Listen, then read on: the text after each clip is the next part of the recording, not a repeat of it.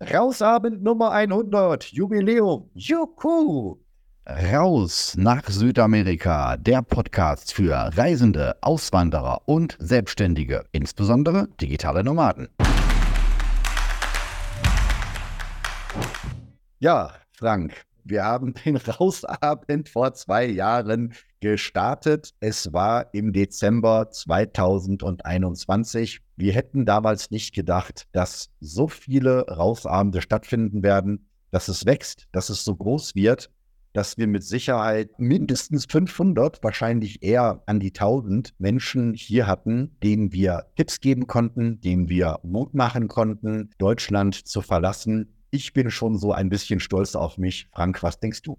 Ja, also das war natürlich eine wilde Zeit, speziell 2021. Das war der zweite Weihnachtsabend, wo du, glaube ich, einen Tag vorher mich gefragt hast als Sprachnachricht, hey, soll man nicht so eine äh, Hilfe anbieten? Wie war das? Du wurdest immer wieder das Gleiche gefragt über Südamerika, ich immer wieder das Gleiche nach, über Bosnien. Und äh, wir haben hier Auskunft gegeben, eigentlich immer wieder dasselbe erzählt. Und dann haben wir halt äh, besser die Initiative ging ja von dir aus, dann hier einen fixen Termin auszumachen. Aber ich erinnere mich auch, in der gleichen Woche, das war kurz vor Weihnachten, es war hier am Schneien, hattest du mich, glaube ich, kontaktiert, weil du so viele Fragen wegen Auswanderung hattest und da sind wir spontan irgendwie live gegangen. Kannst du dich noch daran erinnern? Ja, wir, wir hatten davor sogar auch mal Interviews für deine Community aufgenommen. Da habe ich sogar noch äh, eine PowerPoint-Präsentation gefunden, die ich erstellt hatte. Da wusste ich mich echt, ich habe das völlig verdrängt, ich wusste das nicht mehr, dass wir da schon mal im Vorfeld drüber gesprochen hatten, dass du in deinem Umfeld schon Leute hattest, die auswandern wollten. Und bei mir kam das dann so durch den YouTube-Kanal. Genau, und das weiß ich noch, das war so echt spontan. Frank, hast du jetzt Zeit? Und ähm, ich war dann ohne Bild dabei mit Ton und dann, Frank, mach mal Bild an und ich war, was machst du da?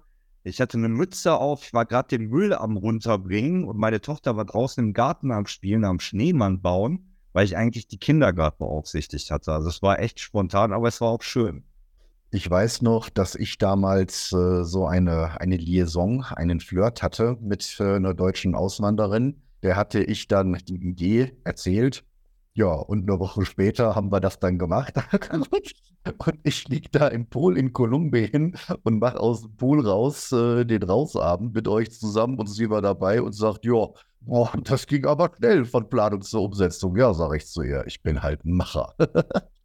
genau. Dann weiß ich noch, das war ganz am Anfang, da war die Sophie im Rausabend, die kam mir über dich und hatte eine echt dramatische Geschichte, eine echte Geschichte erzählt, wo alle wirklich so gefesselt waren von dieser Geschichte. Kannst du dich noch daran erinnern? Tatsächlich nicht. Da überlege ich gerade schon wieder. Also, dass es sowas mal gab, das habe ich noch irgendwo ganz tief abgespeichert, aber dann müssen Sie noch mal ein Stichwort hören. Ja, und zwar war Sophie war, war das mit, mit, der, mit dem Betäubungsüberfall? Ja, genau, genau. Oh ja. Oh ja. Mhm. Also das war richtig krass, das zu hören. Da war jemand, ähm, also da waren zwei, nee, da war eine Frau alleine in, wo war die? Afrika irgendwo. Mhm. Und dann ist sie in der, dann ist sie in der Klinik wach geworden und ihr wurde erzählt, sie hätte einen Motorradunfall gehabt und ja, da ließen sich jetzt irgendwie keine Beweise für finden, sondern das ist eher wahrscheinlich, dass sie irgendwas ins Glas getan haben. Und ja, das war dann schon so ein ziemlicher Schock am Anfang, war. Ja, und sie hatte keinerlei Papiere mehr. Sie hatte nichts, also auch kein Handy. Sie hatte nichts mehr, überhaupt gar nichts.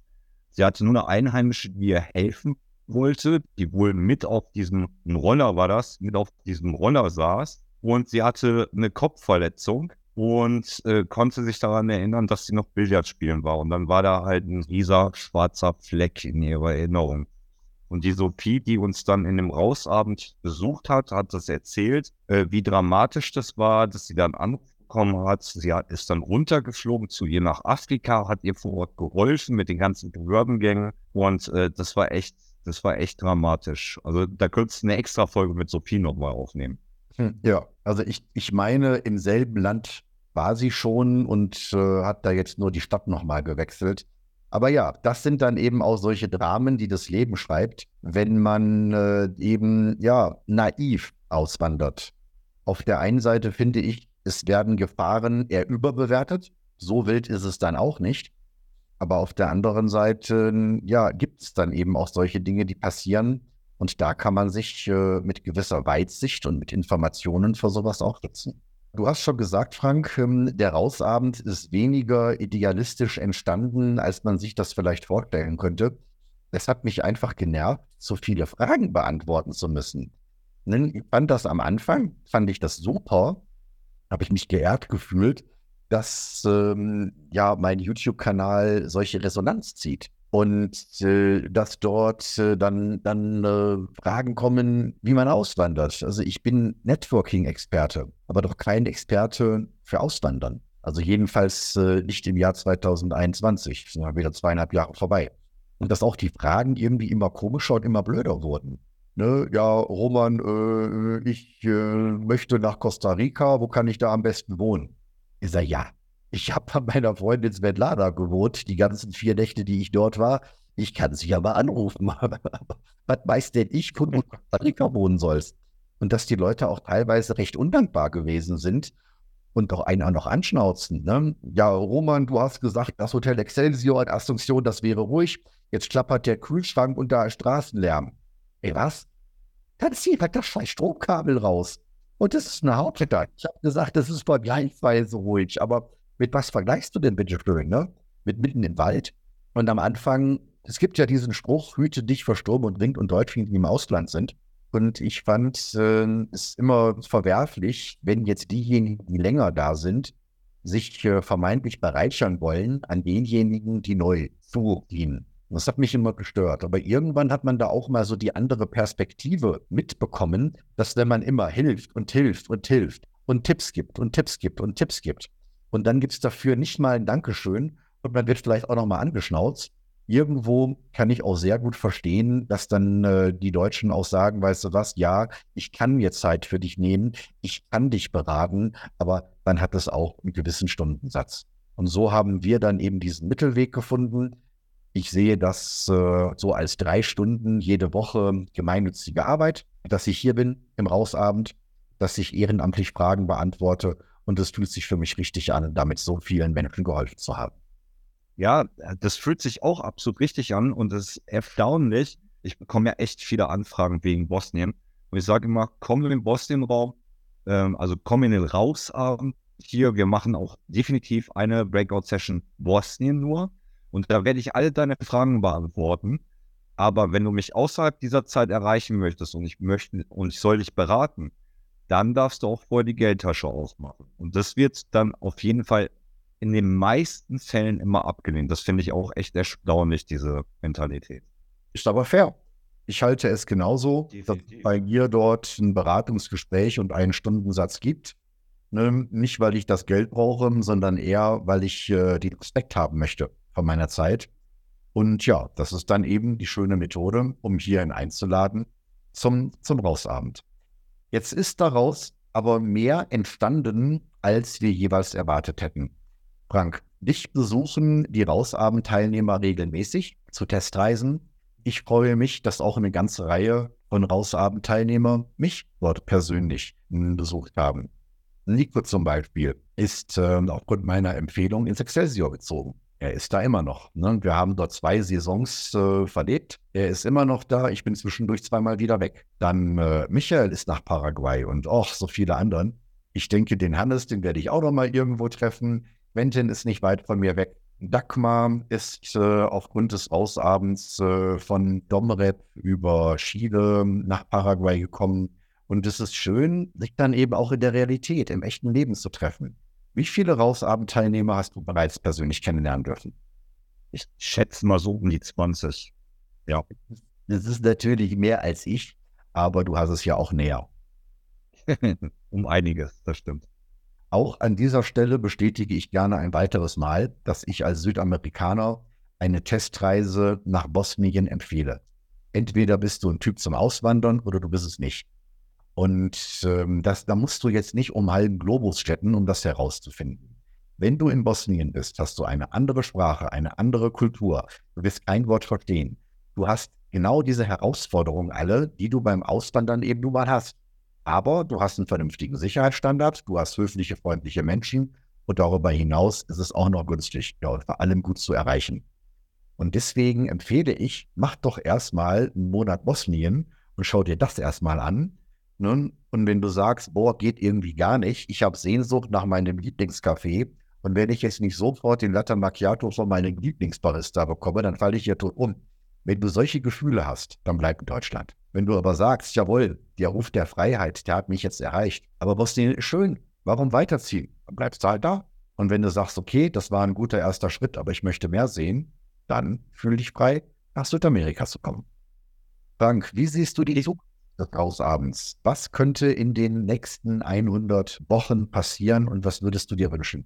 Also ich würde mir natürlich am meisten wünschen, äh, und das meine ich wirklich so, ja, dass der Rausabend überflüssig wird, in der Form, dass wieder irgendwie eine Normalität in Deutschland, Österreich, in ganz Europa herrscht und dass so ein Rausabendbier bis 2019 einfach nicht erforderlich war, dass das auch wieder passiert. Das würde ich mir für die Menschheit am meisten wünschen. Ein Ausblick in die Glaskugel, meine persönliche Einschätzung sieht allerdings ein bisschen anders aus, dass es da ein bisschen mehr Beratung braucht, aber das wird die Zukunft dann zeigen.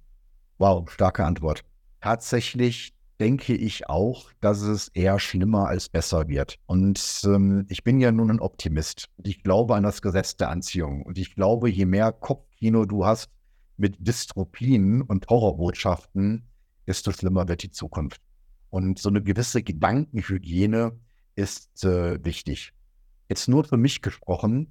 Ich selber, ich habe diesen Peace of Mind. Die Ruhe im Kopf habe ich erst, seit ich meinen Plan B fest habe.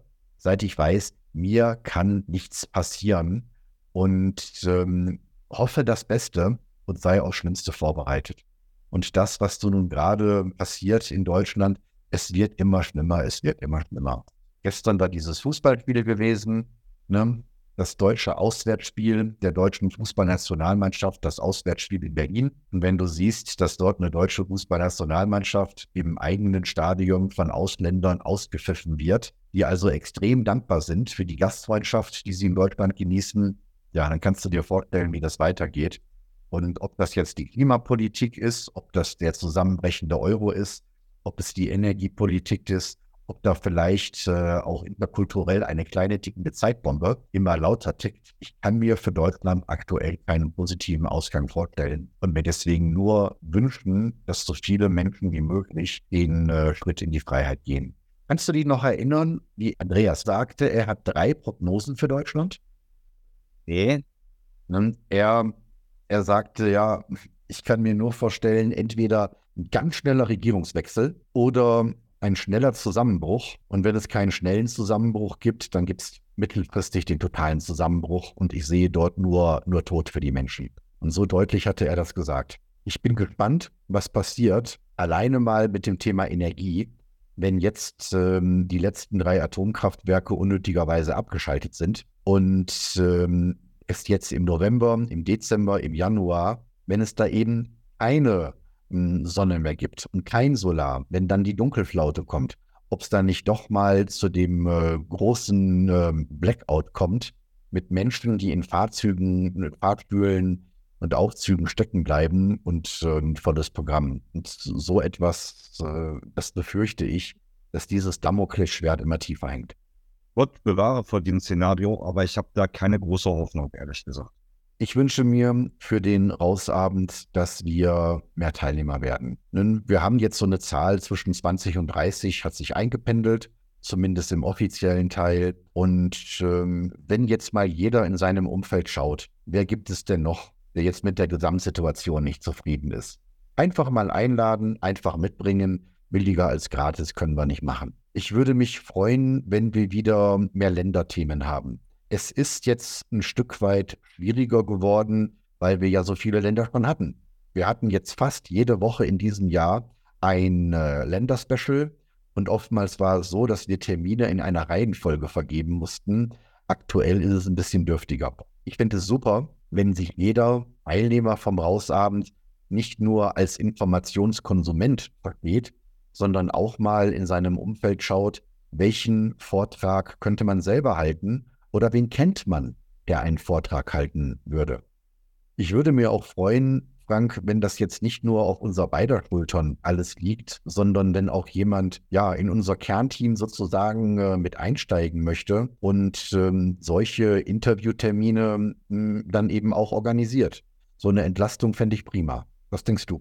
Das würde ich auch super finden. Es kam auch äh, der eine oder andere über Teilnehmer vom Rausabend, wo es dann im Endeffekt doch nicht geklappt hat, aus welchen Gründen auch immer, spielt ja auch nicht die Rolle. Aber natürlich würde ich mir die Unterstützung äh, auch hier wünschen. Ich weiß, das kann nicht jeder, aber wenn der eine oder andere, der auch vielleicht ein bisschen aktiver ist und Netzwerker ist, einfach mal fragt, und wenn es auch nur ein Nein ist als Rückantwort, dann war auf jeden Fall die Mühe da.